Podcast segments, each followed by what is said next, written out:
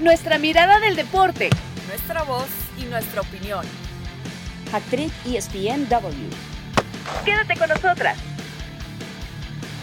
Hola, hola, bienvenidos. Esto es ESPN Hat como cada viernes. Con el gusto de saludarles. Marisa Lara, yo soy Caro Padrón para, para platicar, para conversar los temas más importantes de la semana y, por supuesto, eh, la selección de Panamá hay que darle un súper cariño y tenemos además el gustazo, el honor de contar con Ignacio Quintana, el técnico justamente de la selección femenil, que además ha conseguido clasificar a la Marea Roja Femenina a su primera Copa del Mundo. Ignacio, un gustazo, Nacho, eh, que nos acompaña en esta edición de, de ESPN Hat Trick para, para no solamente celebrarlo, sino para que nos cuentes esta historia, porque Hace cuatro años veíamos justamente a la masculina clasificar a un primer mundial, lo hizo Rusia, la, manera en la que lo hicieron épico.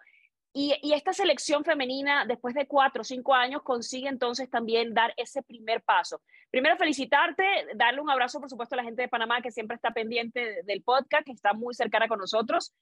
¿Cómo, te sientes y cómo han sido los días? Cuéntanos un poquito las sensaciones de, desde el momento en el que clasifican. ¿Cómo, cómo se vive una clasificación a un mundial?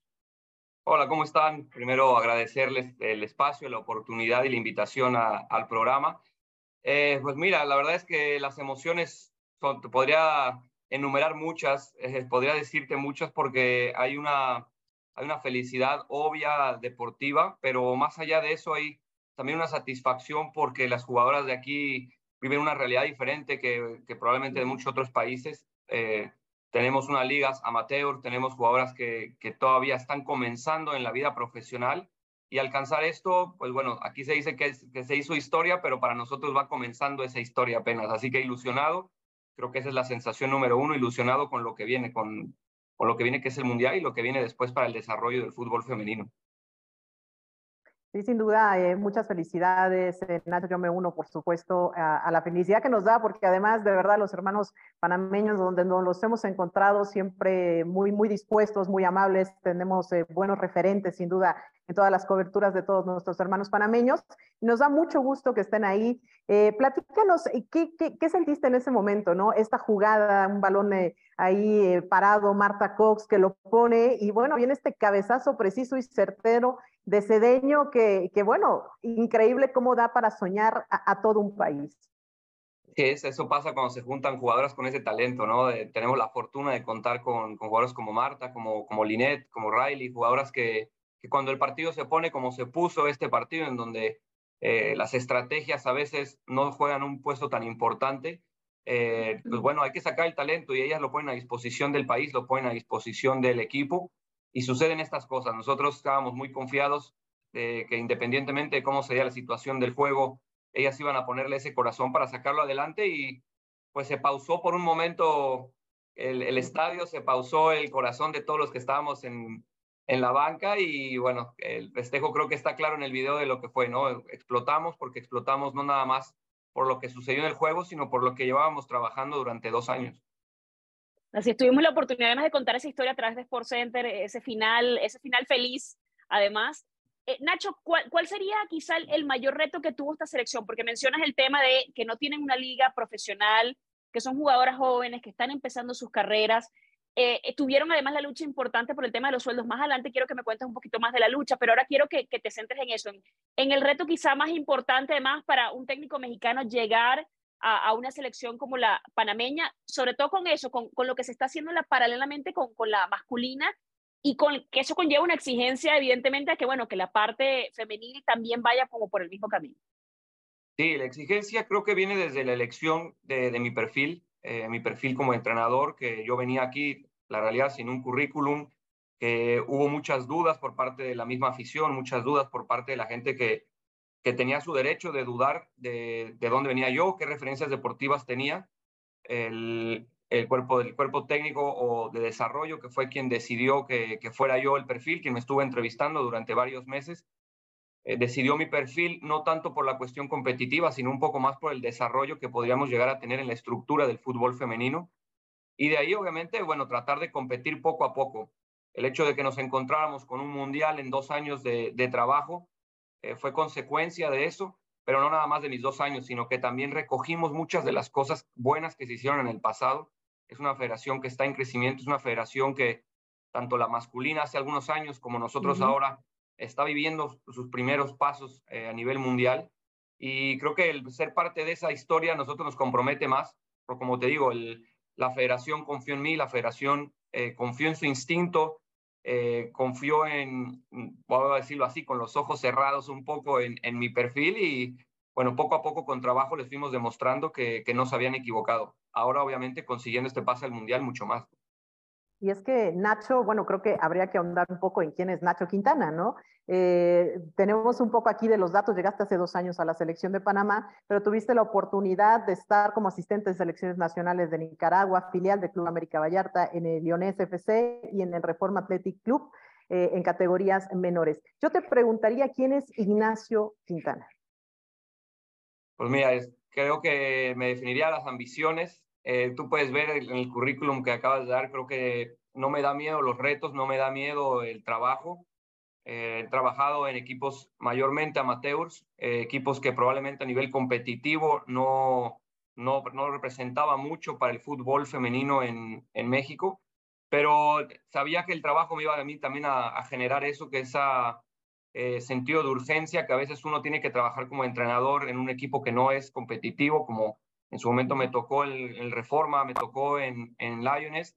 Eh, son equipos en desarrollo y es lo que a mí me apasiona. A mí me apasiona desarrollar jugadoras, me apasiona ayudarlas, me apasiona eh, poder encontrar el fútbol como una herramienta de vida para todas ellas. Eh, al final siempre se los digo, el fútbol termina por durar, es, muy poco lo que dura, pero le podemos sacar mucho provecho si optimizamos eso. creo que gracias a eso también en Nicaragua pude, pude estar muy buen tiempo, estuve siete meses en donde aprendí mucho más del alto rendimiento ya de competir eh, en la región. Eh, tengo la oportunidad también de, colaborar con CONCACAF en el licenciamiento de México y Centroamérica y eso me potenció el poder presentar un proyecto más serio y más formal también a la Federación de Panamá. Eh, sé que había más entrenadores presentando proyectos, pero lo reforzamos un poco con eso del trabajo que yo hice en México en categorías menores y amateurs justamente cuéntanos un poquito de esa llegada, cómo se da eh, el contacto con la, con la Federación Panameña de Fútbol, cómo se da esa, esa eh, entrevista y cómo te presentas ante ellos. O sea, ¿qué, qué trataba de, de, decir Nacho Quintana de lo que se podía hacer con el potencial que tenía la selección? Pues bueno, el, eh, la federación, el presidente, el secretario general tenían la intención de traer perfiles completamente diferentes, tanto para la masculina como para la femenina. Eh, a la par estuvieron entrevistando cuando estaban también buscando entrenador de la masculina, también buscaron femenino, porque tenían la intención de que trabajáramos de la mano, tenían la intención de, de crecer el fútbol, no nada más el masculino. Eh, presenté un proyecto, presenté un proyecto basado en eso, basado en, en una estructura eh, futbolística, una estructura de educación, una estructura social, que, que, es el problema más importante que tenemos, no nada más aquí en Panamá, sino Centroamérica y el Caribe, incluyo también a México dentro de esto. Eh, tenemos un problema social muy importante en donde hay mucho paradigma alrededor del fútbol femenino y se presentó así, se presentó en donde involucramos a muchas áreas, no nada más la parte deportiva.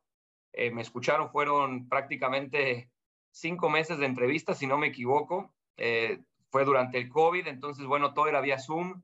Eh, yo nunca pude venir aquí a Panamá a conocer la ciudad ni a conocer el país por, por, por mí mismo, así que todo fue vía Zoom. Eh, tuve, pues durante esos cinco meses, no sé, unas 10 o 12 entrevistas en donde iba pasando filtro por filtro y bueno, al final cuando me dan la noticia, la verdad es que me, me sorprendió un poco porque normalmente las federaciones no se atreven a, a los nuevos perfiles, uh -huh. pero eso me comprometió todavía el triple, ¿no? De, de, lo que yo tenía que darle a esta federación.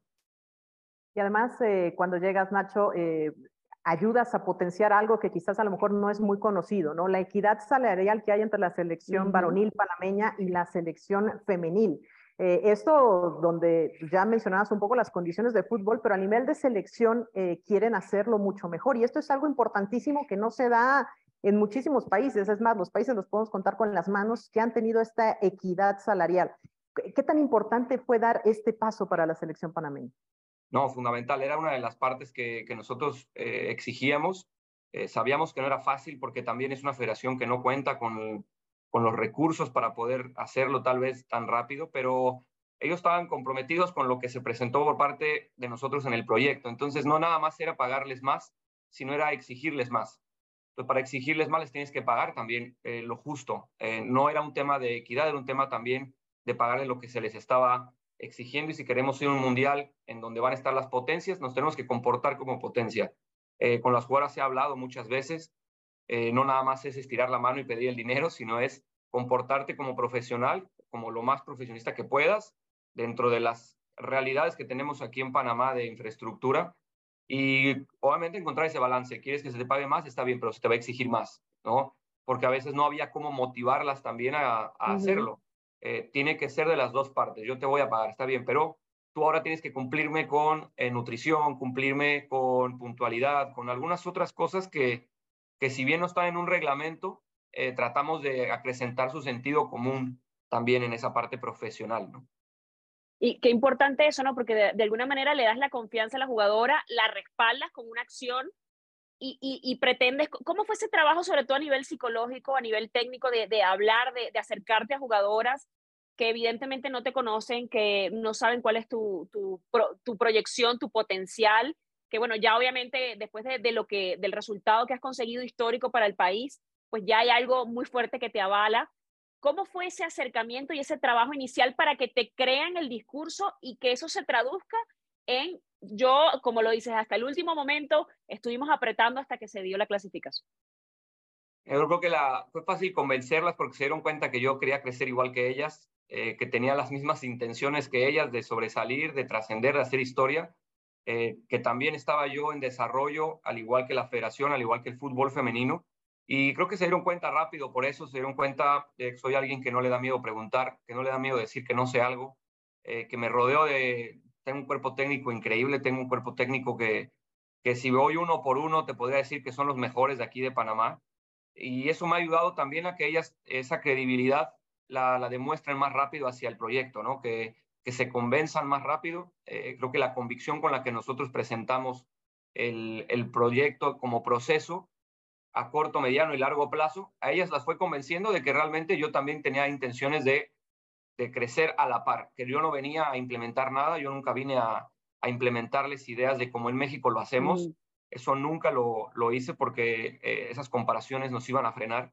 Entonces venimos a empezar no de cero por lo que había atrás, pero sí con algo muy real y muy eh, ¿cómo puedo decirlo? Como muy real a lo que Panamá podía ofrecer. Me explico, como muy, muy ambientado a lo que realmente el fútbol panameño. Y bueno, ustedes, como lo dicen, el, pueblo panameño es muy cálido y, y son personas increíbles, así que me ayudaron también mucho para entender más rápido el fútbol.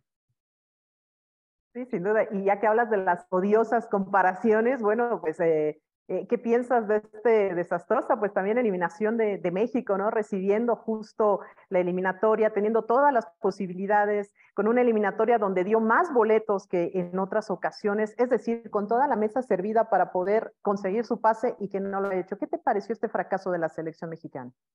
Bueno, inesperado como cualquier otro mexicano. Yo estuve ahí en, el estadio, en los partidos, y fue inesperado. Yo, yo no esperaba que, que realmente sucedieran así las cosas eh, eso hablando como, como aficionado, como mexicano. Eh, ya en la parte profesional, eh, creo que el mensaje está, está muy claro. Yo, puedo, yo soy parte de ese mensaje con Panamá. El fútbol femenil está creciendo, no nada más en México. Es cierto que México tiene la estructura de una liga y tiene el, el volumen de jugadoras talentosas que ya quisiéramos tener en otros. Acá hablamos de que son cuatro millones y medio de habitantes aquí en Panamá y con eso mismo tienes que competir con un país de 120, ¿no? Entonces, bueno, Creo yo que nadie, nadie esperó que fuera a suceder así, pero en lo profesional, te digo, es, está creciendo. Jamaica tiene jugadoras que están en Estados Unidos, que están jugando en Europa. Eh, Haití, la mayoría de jugadoras están en Francia. Tal vez no son tan conocidos para, para la gente en México y fue un poco injusto, creo, el cómo se juzgó a, a la profesora Mónica. Es cierto que seguramente, como todos nosotros, nos equivocamos. Eh, al final somos seres humanos y como entrenadores nos equivocamos y mucho más pero considero que, que hizo lo que tenía que hacer, simplemente no adaptado a lo que era la competencia en donde se iba a enfrentar a equipos que tal vez no es Estados Unidos y Canadá, pero es Jamaica y Haití, que ya vimos, Jamaica haciéndole partido a equipos europeos y Haití dejando fuera a Chile de, también del Mundial. No es, no es que hayan enfrentado a un rival eh, tan inferior como de momento se pensaba, ¿no? Así es. Y, ya, ya proyectándote un poquito al Mundial, porque yo tuve la oportunidad de seguir a Panamá en, en ese Mundial de Rusia lo seguí en Copa Oro luego en 2019 y, y estaba, por ejemplo, tú le preguntabas al mister, en ese momento era, era el Bolillo Gómez, y yo le decía, a ver, ¿cuál es la, la proyección del Mundial? ¿Cuál es el objetivo? Y él me decía, simplemente venir, ganar experiencia, porque tampoco querían eh, quizá vender una expectativa fuera de la realidad del fútbol, porque habían dado ese primer paso y decía, bueno, ahora cómo mantenemos ese primer paso en un futuro. ¿Cuál sería esa proyección que están haciendo ustedes de cara al próximo Mundial? No, yo voy a ser el último en quitarle un sueño a una jugadora. Yo, yo voy a ser el último, obviamente trato siempre de hablarles eh, con mucha honestidad, pero en el fútbol no, hay, no existe eso, no es que yo te hable honesto y te diga no puedes, eso no, no lo voy a hacer, nunca lo voy a hacer, siempre voy a hacerles ver que son las mejores jugadoras y que le pueden competir a cualquiera. Ya lo hicimos contra Canadá, que venía de ser campeona olímpica, eh, a nuestras formas y a nuestras maneras, pero bueno, al final perdimos el partido 1-0, con un partido que lo tuvimos ahí hasta el minuto 65. Eh, creo que ese tipo de mensajes nosotros no somos los responsables de darlo como entrenadores, porque no motivas. Si algo podemos nosotros motivar a las jugadoras es con el siguiente partido y el siguiente partido es Brasil. Eh, así que siempre lo tenemos claro aquí en el vestidor y, tratamos de, de, implementárselos en cada entrenamiento. Tienen que entrenar como si fueran el mejor equipo del mundo y como si fueran a enfrentar al número dos. Tiene que ser así, ¿no? Y, lo tienen claro. Estas jugadoras eh, de verdad que nos demuestran todos los días que no tienen complejos, no, no existe eso para ellas, que les falta preparación, eso ya lo tienen en el chip pero, pero no, para nosotros es ir al Mundial, competir y buscar los partidos, buscar los tres partidos a nuestra forma, con ese plan estratégico que se platica con ellas, que se hace junto con ellas, el cuerpo técnico no inventa, sino nos reunimos con las jugadoras y vemos cómo se sienten más cómodas para poder competir. Y es que justo en el grupo F, donde están colocados, Nacho, Brasil, ya las mencionabas, de donde ha salido varias veces también la mejor jugadora del mundo, Jamaica, eh, que ya hablabas de cómo elevó su nivel, y Francia, bueno, que fueron anfitrionas y también dieron un gran eh, mundial la, la, la, edición anterior. Eh, dices que la mentalidad es lo importante. Yo te diría que nos dijeras qué hay que cuidar de cada uno de ellos, de estos rivales, ¿no? Y qué es lo que va a ofrecer Panamá en sus armas deportivas. ¿Qué tiene para ofrecer Panamá? No, los rivales, yo creo que hay poco, poco que agregar, ¿no? De, de, Brasil, es Brasil, eh, nosotros hacíamos la preparación hace unos días de qué amistosos vamos a tener para que sean similares a Brasil y yo decía, pues es que no hay, es Brasil, ¿no? Es Brasil y es Brasil y, y los demás. Eh, creo que el mismo caso ahora mismo con Francia. Francia es una de las potencias. Vamos a enfrentar por primera vez a dos equipos dentro de los 10, eh, del top 10 de, a nivel mundial, quitando a Canadá y Estados Unidos que los tenemos más cerca. Es una oportunidad increíble para las jugadoras de sobresalir eh, así lo vemos nosotros. Jamaica, pues bueno, lo dejó claro en el premundial, pero sigue demostrando que puede llegar a ser una selección que también nos va a generar ese problema. Sabemos que son selecciones que nos van a dar, eh, nos van a dar mucho aprendizaje, pero yo no soy de la idea de, que perdiendo se aprende y que ese tipo de, como de cosas no lo, no lo tratamos de aquí dentro del vestidor. Deportivamente nosotros somos un equipo muy ordenado, nos meten muy pocos goles, somos un equipo que, que normalmente se, se adapta mucho a la situación del juego, tenemos una muy buena lectura del juego, eh, no nos da miedo no tener el balón, somos un equipo muy paciente, eh, contamos con jugadoras como comentamos de Marta, de Linet, yo agregaría también a Jenit Bailey, que para mí es de las cinco mejores porteras del mundo, y es un equipo joven, es un equipo, yo tengo un promedio de edad de 22 años, 23 años aproximadamente, así que esa hambre que tienen de, de salir adelante, esa hambre que, que el mismo pueblo panameño demuestra todos los días aquí en el país, la vamos a mostrar también en el juego. Así que vamos a mostrar que somos un equipo inteligente, que somos un equipo oportunista y no vamos a dejar, si tenemos una oportunidad de gol, la vamos a meter. Así es, Nacho, ya tenemos dos preguntas para cerrar. Yo te quiero preguntar sueños personales de Nacho Quintana. No sé si en un futuro, sé que estás enfocado evidentemente en el Mundial, no sé si iría por allí, te puedes extender más adelante en el tiempo, ¿Con qué, ¿Cómo te ves eh, o, cuál es tu máximo sueño en este momento ya a nivel técnico? Mira, ahora con esto de calificación al Mundial me enseñó el grupo que hay que ir sueño por sueño. Eh, este, es muy bueno planificar, es muy bueno pensar a futuro, pero me enseñaron estas jugadoras que lo mejor es ir soñando poco a poco, ir soñando una, uno a la vez para disfrutarlo. Eh, obviamente, bueno, el Mundial que está aquí enfrente, pero también más adelante superarnos, que Panamá no nada más vaya a este Mundial, sino que podamos ya ser un equipo que se establezca como una potencia en, la, en la región, que estas jugadoras tengan ese reconocimiento que se merecen y profesionalmente, bueno, ya veremos más adelante qué sucede, ¿no? Yo ahora estoy muy feliz aquí, estoy feliz en Panamá, eh, viviendo aquí, de verdad que es, es muy fácil eh, enamorarse de, de Panamá y, y, bueno, quiero seguirle dando alegrías aquí al país también. Nacho, eh, pues ya también para, terminar, no quiero dejar de preguntarte, pensando que eres un técnico que se ha especializado también y, ha, y se ha especializado en el fútbol femenil, y que esto ya es una realidad, ¿no? También que este interés ha generado el fútbol femenil. Sí quiero preguntarte, eh, aprovechando que es el mes de la mujer, ¿qué piensas de la mujer? ¿Qué has aprendido de ella? ¿Qué te enseña la mujer?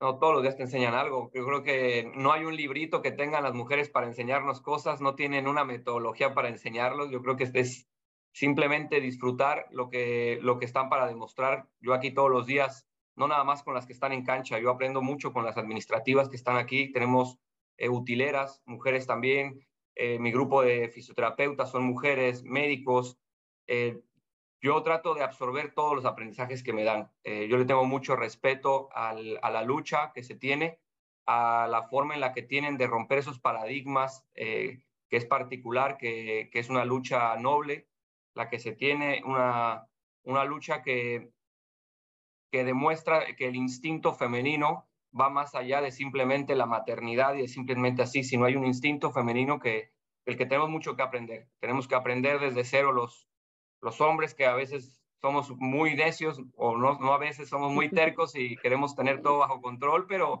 la realidad es que tenemos mucho, mucho, mucho más que aprender. Eh, estoy abierto a, eso y es una de las cosas por las que me gusta el fútbol femenino. Más allá de que cumpla los objetivos profesionales, eh, personalmente creo que me siguen dando muchos aprendizajes. Nacho, gracias por estar con nosotros. Ignacio Quintana, técnico de la selección femenil de Panamá, mundialista, la selección mundialista de Panamá. Felicidades, felicidades a la gente de Panamá, al pueblo panameño. Nos alegramos por ese éxito, por ese crecimiento. Que siga además, que se multiplique eh, en el próximo Mundial de Australia y Nueva Zelanda. Y de verdad, por aquí estaremos pendientes antes de repente que, que se vayan para que hagamos el update, para que hagamos otro, otra conversación y, y pues nos cuentes un poquito de cómo, cómo están preparándose para ese, ese partido, Marisa. Por supuesto, por supuesto que sí. Eh, cuando ustedes me digan, yo estoy ahí. Un gusto, muchas gracias, Nacho. Muchísimas gracias a ustedes. Así es, hacemos una pausa en esta edición de ESPN Hack Trip con invitado especial y tenemos que conversar también del primer llamado de Diego Coca en selección mexicana. Ya volvemos. Hacktrick ESPNW. Bueno, seguimos con más de ESPN Hacktrick. Marisa Lara, Caro Padrón por este lado. Eh, Marisa, para hablar un poquito también de la lista de selección mexicana. Recuerden que a partir de marzo ya hay competición oficial. Será la Nations League, por supuesto la CONCACAF. En esta primera convocatoria de Diego Coca han llamado a 34 jugadores. Eh, algunos nombres eh, propios interesantes como Santi Jiménez. Vuelven a llamar a Memochoa, a Julián Araujo pero por ejemplo el Pochito Guzmán no está en, la convocatoria. Marisa, ¿qué, ¿qué, te llamó la atención? A mí me llamó el tema de, de Pocho Guzmán porque, a ver, cambia de posición, porque antes no lo toman en cuenta, cambia de posición, todavía no lo toman en cuenta, y, me da la impresión de que ya, ya por rendimiento no va siendo el tema de, del llamado, ¿no?